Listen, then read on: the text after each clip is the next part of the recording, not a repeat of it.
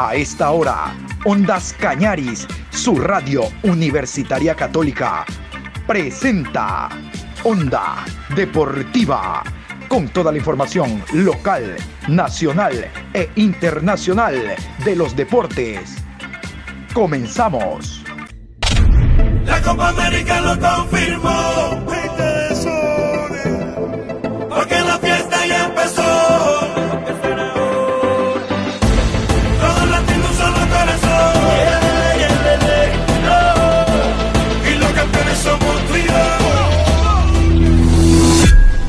Hola, ¿qué tal? Buenos días, mi querido Patricio San Martín Parra. ¿Cómo le va? Qué gusto saludarlo aquí en la programación Onda Deportiva en este 2 de junio, hoy miércoles, miércoles 2. Aquí estamos para llevarles la mejor y mayor información deportiva. Vamos a hablar de la selección ecuatoriana. Hoy pasado el mediodía, exactamente a las 12 horas con 30, parte rumbo a Porto Alegre, Brasil, para el partido de este viernes ante la selección brasileña. Tenemos detalles también, algunos detalles de distintos clubes del país. Les adelanto, Pablo Repeto ya no es más técnico. Pablo Repeto ya no es más técnico de Liga Deportiva Universitaria de Quito. Bueno, todo eso les vamos a contar a continuación. Pero iniciamos con el tema Copa América. El día de ayer el ministro Luis Eduardo Ramos ratificó que Brasil será sede de Copa América. Él es uno de los principales ministros de la presidencia de Jair Bolsonaro y en rueda de prensa ratificó e incluso dio las sedes. Vamos a, continuación a irnos con CNN Brasil y aquí está el desarrollo de la información. Están las sedes que son Goiânia, ahí está Mato Grosso, está Río de Janeiro, ¿verdad? y Brasilia, ahí están las cuatro sedes donde se va a desarrollar la Copa América. Dijo el ministro, lo van a escuchar ustedes, de que eh, primó la claridad porque Brasil es sede de Copa Libertadores, de Copa Suramericana, de torneos brasileirao, de torneos estaduales y no puede darle la espalda a la Copa América. Así que ratifica que la Copa América se va a jugar en Brasil definitivamente. El 13 de junio ya se inicia la Copa América. El tema logístico de seguro entre el hoy y mañana Conmebol va a darle a conocer a los distintos países el tema alojamiento, entrenamiento, las rutas a seguir, porque la Copa América se juega en Brasil. Es un hecho, al margen de las eh, distintas manifestaciones que habían en territorio brasileño, intentando de que la Copa América no se juegue allá. Recordar que en el 2019 Brasil fue sede de Copa América, y en dos años, mire usted, nuevamente Brasil vuelve a tener esa posibilidad. Ya algunos medios, sobre todo argentinos, están hablando de que con esto Brasil nuevamente será campeón, pero vamos a ver eh, qué ocurre en esta nueva edición. Vamos a continuación con CNN Brasil y aquí está el desarrollo de la noticia que le hemos comentado. o ministro Luiz Eduardo Ramos, da Casa Civil, confirmou numa rede social, num tweet, a realização da Copa América aqui no Brasil. Ele escreveu: confirmada a Copa América no Brasil, venceu a coerência. O Brasil, que cedia jogos da Libertadores, Sul-Americana, sem falar nos campeonatos estaduais e brasileiro, não poderia virar as costas para um campeonato tradicional como este. As partidas serão no Mato Grosso, no Rio de Janeiro, no Distrito Federal e em Goiás, sem público. Aí está o ministro Luiz Eduardo Ramos, então, confirmando numa rede social que a Copa América será realmente realizada no Brasil. O Brasil aceitou o pedido da Comebol e vai realizar, vai sediar esse campeonato que foi uh, negado pela Colômbia e pela Argentina. Nesta mensagem, o ministro confirma que o Brasil vai sediar os Jogos com partidas realizadas em Mato Grosso, Rio de Janeiro, Distrito Federal e em Goiás, destacando aqui 100 público presente nos estádios. 6 horas e 9 minutos. Vamos jogar Yuri Pita nesta conversa. Yuri, eh, apesar de todas as informações de alguns especialistas que criticam o momento dessa competição no Brasil, frente ao cenário de pandemia que enfrentamos, teremos Copa América a partir do dia 13 de junho.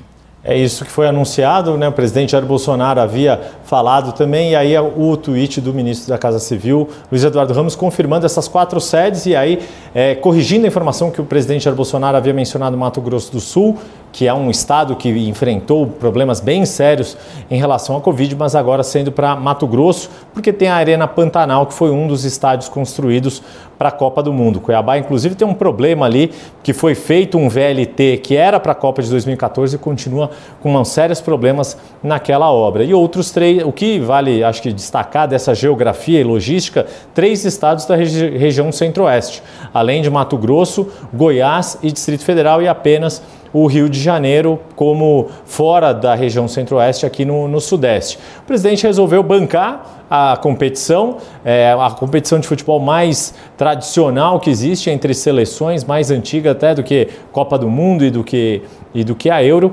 Mas a grande questão é que, de fato, uma série de, de cientistas, de médicos, epidemiologistas viram com ressalvas essa ideia por achar que é mais um fator de exposição ou mais um fator de risco, principalmente pela coincidência da data.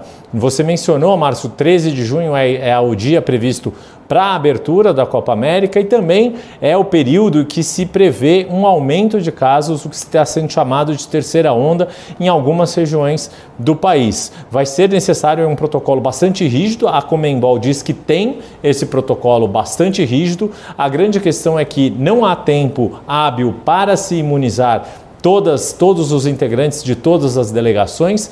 Ontem, inclusive, o ministro Ramos chegou a falar em limitar a no máximo 65 pessoas por delegação. Então, estaremos falando aí de 650 pessoas, contando os 65 integrantes da delegação brasileira que participariam, né, falando diretamente dos, das seleções envolvidas, das, das 10 seleções envolvidas na Copa América de, na edición de este año, Marcio. Muy bien, ahí está entonces la ratificación de que Brasil eh, será sede de Copa América. Mato Grosso, Río de Janeiro, Brasilia y Goiânia serán los estados, estos no son ciudades, son los estados donde se va a desarrollar la Copa América. Escuchaban, exceptuando Río de Janeiro, todos son estados centrales. Y el dato que no les había comunicado, pero ustedes de seguro lo escucharon, sin público. No hay público en los estadios, algo que estaba pidiendo Comebol. Cada delegación tendrá por lo menos 65 personas. Hablamos de 28 eh, jugadores, más el cuerpo técnico, cuerpo médico, utileros y directivos. 65 es el máximo que tendrá cada delegación. Luis Eduardo Ramos, uno de los principales ministros de eh, la política del presidente Jair Bolsonaro de Brasil, ha confirmado entonces en detalle que Brasil es sede de Copa América.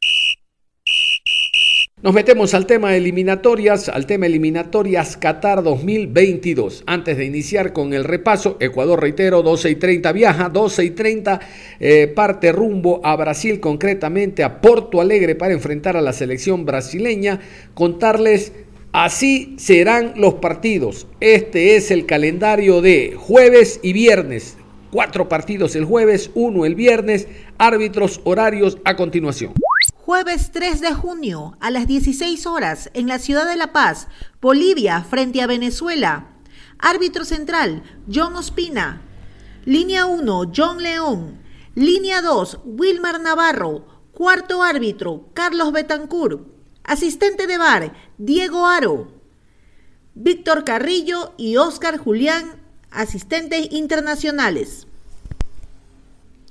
A las 19 horas en Montevideo, Uruguay enfrenta a Paraguay. Árbitro central, Wilmar Roldán. Línea 1, Alexander Guzmán. Línea 2, Miguel Roldán. Cuarto árbitro, Carlos Ortega.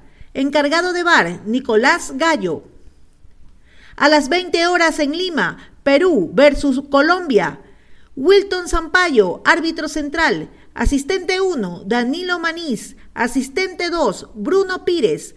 Cuarto árbitro, Rodolfo Toski. Encargado del bar, Bruno Arleu. A las 21 horas, en Santiago del Estero, Argentina enfrenta a Chile. Árbitro central, Jesús Valenzuela. Línea 1, Tulio Moreno. Línea 2, Lubín Torrealba. Cuarto árbitro, Juan Soto. Encargado del bar, Leodán González y Daniel Federus Cruz. Viernes 4 de junio a las 19 horas con 30. Brasil enfrenta a Ecuador. Árbitro central, Alexis Herrera. Línea 1, Carlos López. Línea 2, Jorge Urrego. Cuarto árbitro, José Argote. Encargados de bar, Cristian Garay y Nicolás Tarán. Y el jugador de más experiencia de la selección ecuatoriana de fútbol, Cristian Novoa, accedió el día de ayer a la rueda de prensa con distintos medios. Quiero destacar que sigue siendo el jugador con más experiencia, el jugador que desde la época de Sixto Bisuete, pasando por Reinaldo Rueda, eh, estuvo también con Quinteros, es uno, eh, Bolillo Gómez en Copa América, es uno de los jugadores, reitero, que más experiencia tiene, por eso es palabra autorizada para hablar en este compromiso. De seguro, y es una opinión muy personal, la selección ecuatoriana no va a salir con dos puntas, yo escucho por ahí de que hay que ir a atacar a Brasil, estás loco. La base será el medio campo, jugar con tres volantes centrales, dos extremos, un punta, cuatro hombres al fondo y un arquero, obviamente. Nada de línea de tres, no, no, no. Ecuador juega con cuatro al fondo. Eh, jugar con eh, tres volantes de corte, dos extremos y un delantero. Otros hablan de un 4-1, 4-1. Bueno, lo cierto es que un punta nada más a Brasil no se le puede regalar otro jugador en delantera que va a ser absorbido por esa máquina que es Brasil en la parte trasera. Bueno, no nos descuidemos de Cristian Novoa, que es el hombre que habla a continuación. Reitero, hablando de lo que significa esta nueva convocatoria, del camino a Qatar y básicamente de lo que puede representar el juego ante los brasileños. Le quiero preguntar, futbolísticamente, ¿qué ve en esta selección que quizás no vio antes o que quizás sí la tiene? Para poderse enfrentar a Brasil, que siempre ha sido un rival difícil.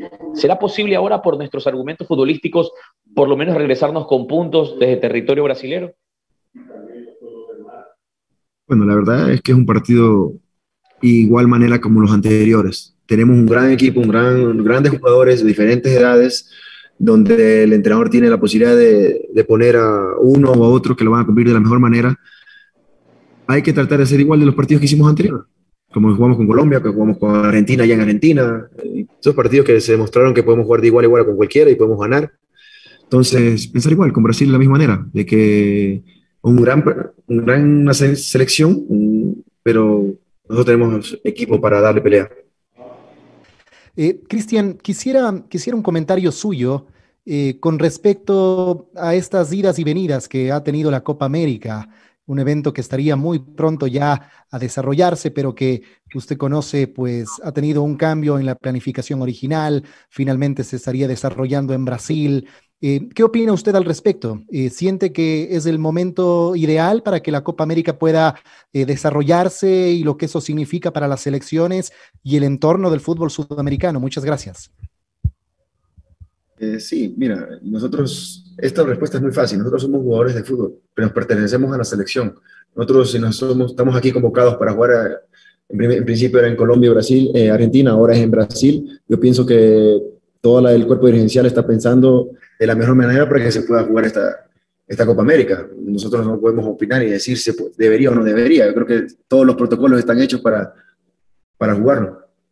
Primero que nada, ¿cómo se siente? Porque recién terminó la competición en Europa y bueno, usted venía de marcar muchos goles, asistencias, jugar todos los partidos. ¿Cómo se siente físicamente?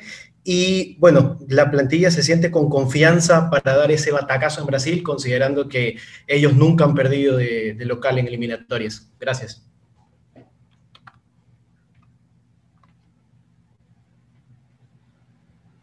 terminando jugando todos los partidos 90 minutos, marcando, dando pases, gol importantes, terminando una posición realmente de sueño para lo que es el Sochi en sus años de, competiciones.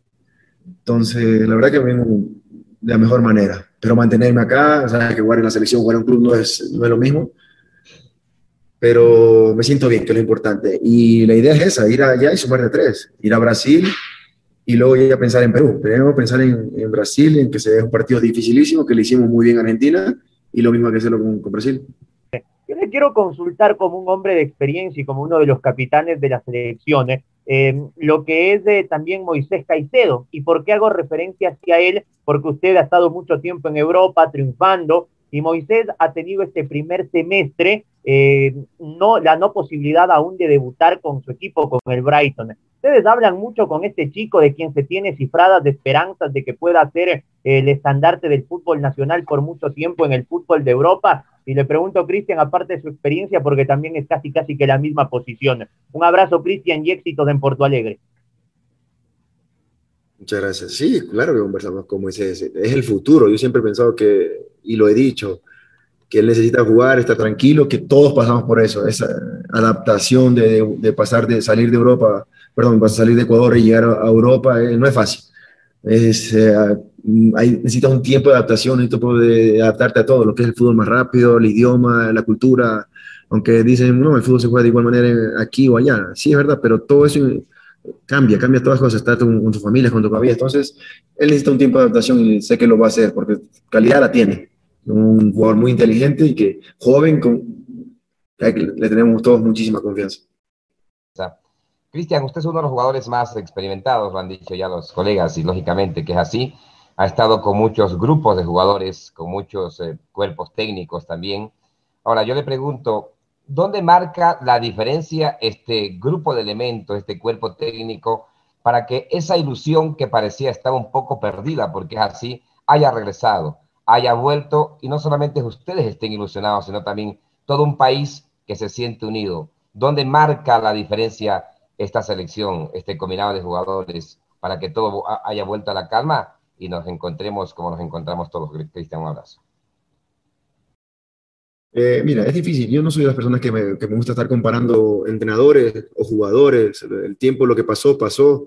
Yo creo que la ilusión cuando estábamos con, cuando, cuando empecé con el profesor Bisueta era inmensa, cuando pasamos con Rueda fue inmensa y cuando pasamos con el profesor Quintero es igual. Entonces, esta es la misma, el mismo momento, la misma situación. Quizás han pasado los años estoy aquí el mayor de todos, pero la elección es igual. Y creo que los entrenadores que van pasando quieren lo mejor para la selección, para el país. Y hoy hemos encontrado un entrenador que, que nos ha dado ilusión a todos. Y hay que confiar, hay que apoyarlo y que esta eliminatoria es durísima y lo que después hablar lo que viene la Copa América, pero en sí la ilusión de todos nosotros es, eh, como yo también soy un aficionado, puedo decirlo, jugadores jóvenes que sé que esta selección de, que están en estos momentos serán unos 10, 12 años para largo y eso me da mucha ilusión y mucha felicidad.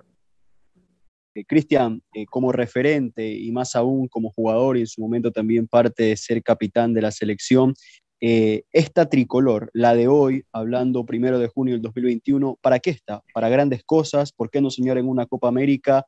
tratar de clasificar al Mundial, porque no todos los días se golea Colombia, no todos los días se golea Uruguay, tratar de hacer historia más en esta eliminatoria y, ¿por qué no, también ese mensaje al aficionado ecuatoriano?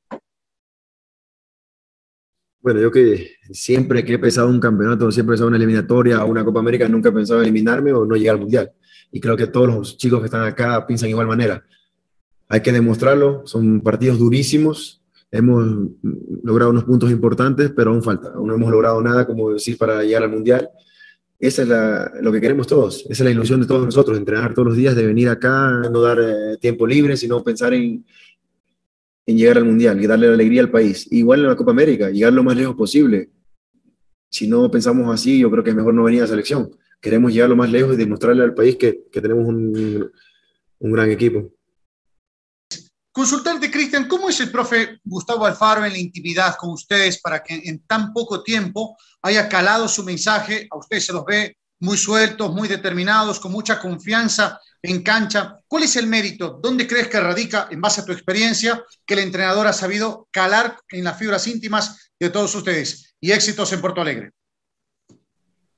Muchas gracias. Es difícil por decir el yo lo que veo en él es que es una persona muy exigente, el que busca la perfección y entramos bastante en ese sentido de lo que es táctico. Mucho, mucho táctico, quiere que estemos todos ordenaditos, saber cada uno dónde tiene que moverse y eso pues lo, bueno de él es que todos logramos entenderlo. Entonces, y se nota en la cancha y eso es lo que hay que mantener. Por eso hemos logrado un equipo totalmente nuevo, pero que se ha adaptado a lo que busca el entrenador. Y cuando un entrenador se da a entender fácil, pues se, nota rápido en la cancha. Eh, solo que hay que mantenerlo, hay que mantenerlo así, hay que seguir entrando de la misma manera, hay que seguir concentrado de la misma manera y pensar en que no hemos logrado nada aún, que hemos jugado unos grandes partidos, tenemos muy buenos puntos, pero que aún no, hemos llegado al Mundial y que eso hay que pensar así, porque no hay que agrandarse, no hay que pensar que hemos logrado, ya nos ha pasado una vez y no queremos que seguro nos vuelva a pasar, así que hay que darle con todos estos partidos. Y hay una noticia que les cayó, pero de punta para arriba, ahí, ahí mismo, en las amígdalas a todo el pueblo chileno porque una de sus principales figuras, Arturo Vidal, o como le dicen ellos, el rey Arturo, dio positivo para COVID y no estará en los partidos Argentina-Chile y Chile-Bolivia.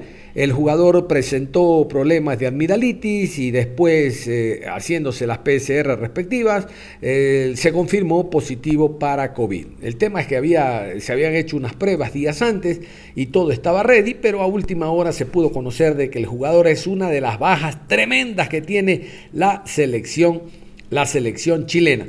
Vamos a continuación, voy a ir con algunos medios chilenos porque, reitero, la noticia el día de ayer cayó como una bomba uno de los principales jugadores, jugador histórico de la selección y muy querido por la prensa y afición, el Rey Arturo no será parte de estos dos encuentros. Escuchemos estos informes desde Chile. Estábamos esperando un comunicado oficial de la NFP. Una, a través de sus redes sociales, Arturo Vidal dice lo siguiente, hace solo dos minutos. Quiero contarles que lamentablemente fui contacto estrecho de un COVID positivo. Al enterarme de esto, inmediatamente avisé a la área médica de la selección y me realicé los exámenes correspondientes que resultaron todos negativos. Después de eso, me diagnosticaron una fuerte amigdalitis que me tiene hospitalizado y hoy me enteró de mi PCR positivo. Esta vez no podré estar en la cancha, pero apoyaré a mis compañeros con toda mi fuerza. Voy a recuperarme pronto y para vestir nuevamente la roja de todos. Agradezco a todos los profesionales de la salud que nos están cuidando, a todos los chilenos que estamos luchando contra esta terrible pandemia, dice. Y finalmente señala, les pido por favor, el que pueda vacunarse, que lo haga. Entonces, a través de su cuenta de Twitter, el propio Arturo Vidal confirma que ha dado positivo en un examen de PCR. Ahí está entonces la confirmación. Ramón, tú que eres experto en estos temas, eh, ¿cuánto tiempo alcanzó a estar Arturo Vidal acá? No me acuerdo cuando dijimos que llegó. Arturo Hace Vidal, más de una semana, ¿no? Arturo Vidal llegó la semana pasada y lo que entrenó y también tuvo algunos encuentros sociales que incluso a través de sus mismas redes sociales mostró en fotografías durante estos últimos días.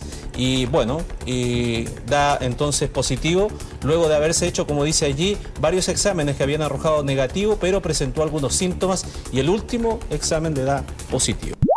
Arturo Vidal dio positivo a COVID-19 y se encuentra hospitalizado. El mediocampista chileno quedó fuera del partido que La Roja jugará el jueves ante Argentina por la clasificatoria sudamericana al Mundial de Qatar 2022. La selección chilena informó el lunes que Vidal está internado y aislado del grupo desde hace más de 72 horas tras presentar un cuadro de amigdalitis pultácea severa. El rey Arturo había dado negativo en las últimas tres pruebas diarias PCR que se había realizado. El volante, quien fue vacunado el viernes contra el COVID-19 junto a otros jugadores de la selección chilena, también se perderá el partido que la Roja dispute contra Bolivia en Santiago el martes 8 de junio.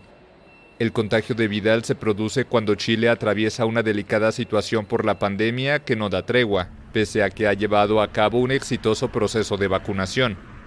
Más de 7.900.000 personas han sido vacunadas con dos dosis, el 52,3% de la población objetivo que supera los 15 millones de personas.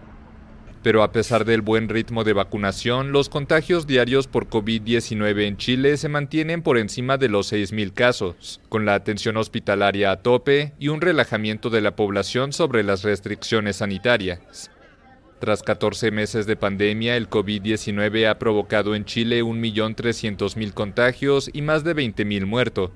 Hace segundos ha sido publicado em, un comunicado de prensa por parte del cuerpo médico de la selección chilena confirmando que por solicitud del jugador Arturo Vidal se informa que él fue diagnosticado en el examen preventivo diario realizado en el día de hoy, lunes 31 de mayo, con COVID positivo.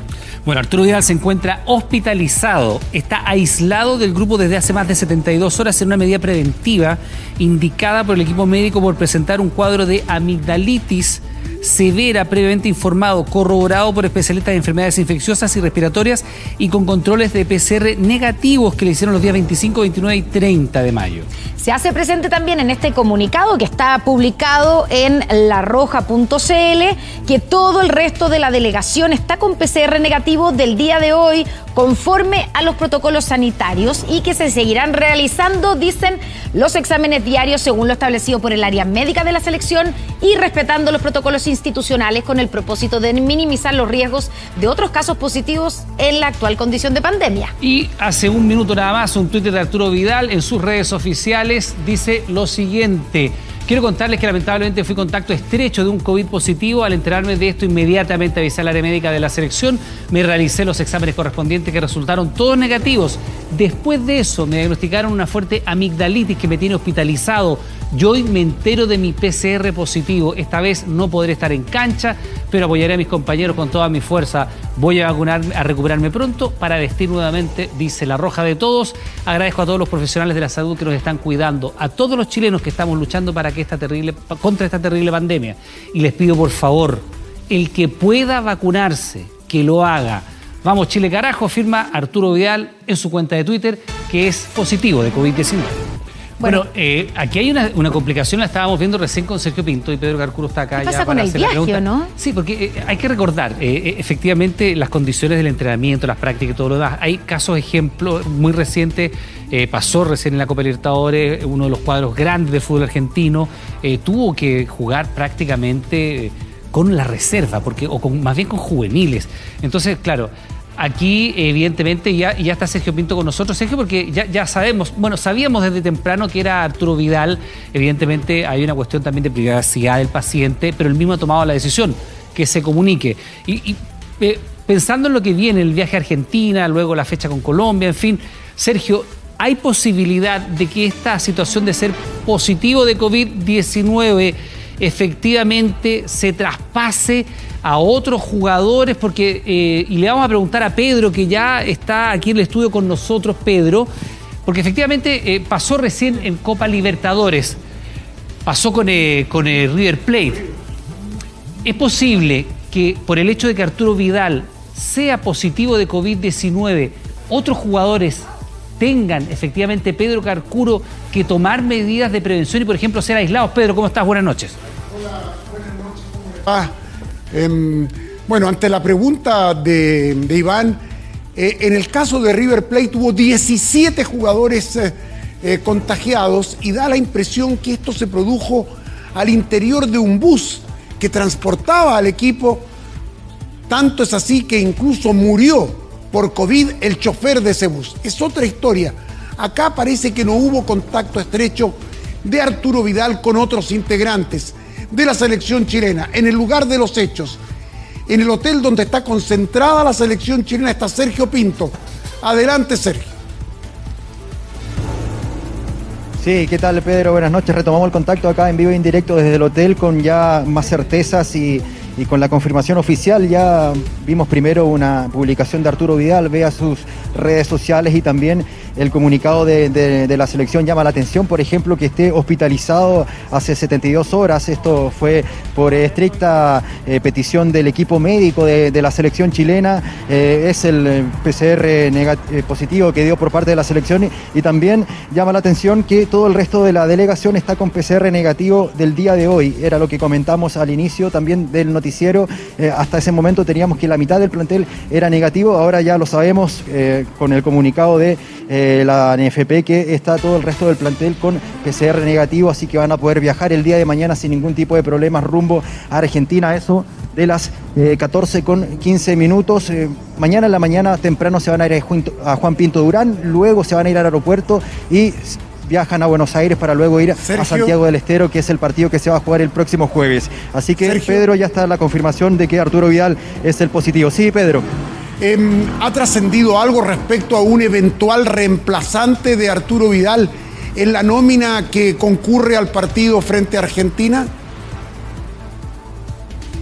Por el momento no, Pedro, porque eh, esta situación ya la venía manejando Martín Lazarte. Eh, todavía falta que lleguen jugadores, por ejemplo, falta Felipe Mora que juega en la Liga de los Estados Unidos. Es el único jugador que falta para que llegue a, a concentrar. Hay nombres como, por ejemplo, el jugador que milita en Vélez Arfield, que ha tenido una muy buena temporada, que es Pablo Galdames, que seguramente va a ser su reemplazante. Hay variantes en el medio campo. Yo creo que no va a haber ningún tipo de denominado, por lo menos la información que yo manejo hasta, hasta este momento, con, con la confirmación de, de, Arturo Vidal. Yo creo que no va a haber Correcto. denominado, tiene nombres, se, llamó más cerca de 28 jugadores, así que no, no creo que haya problema de número, por lo menos. Cerramos el programa a esta hora de la mañana. Los invitamos en la tarde, después de las 13 horas con 30, a seguir con el tema eliminatorias rumbo a Qatar. Recordar, mañana se juegan cuatro partidos, el día viernes el quinto, con presencia de Ecuador ante Brasil en Portugal. Continúa en sintonía de Ondas Cañares.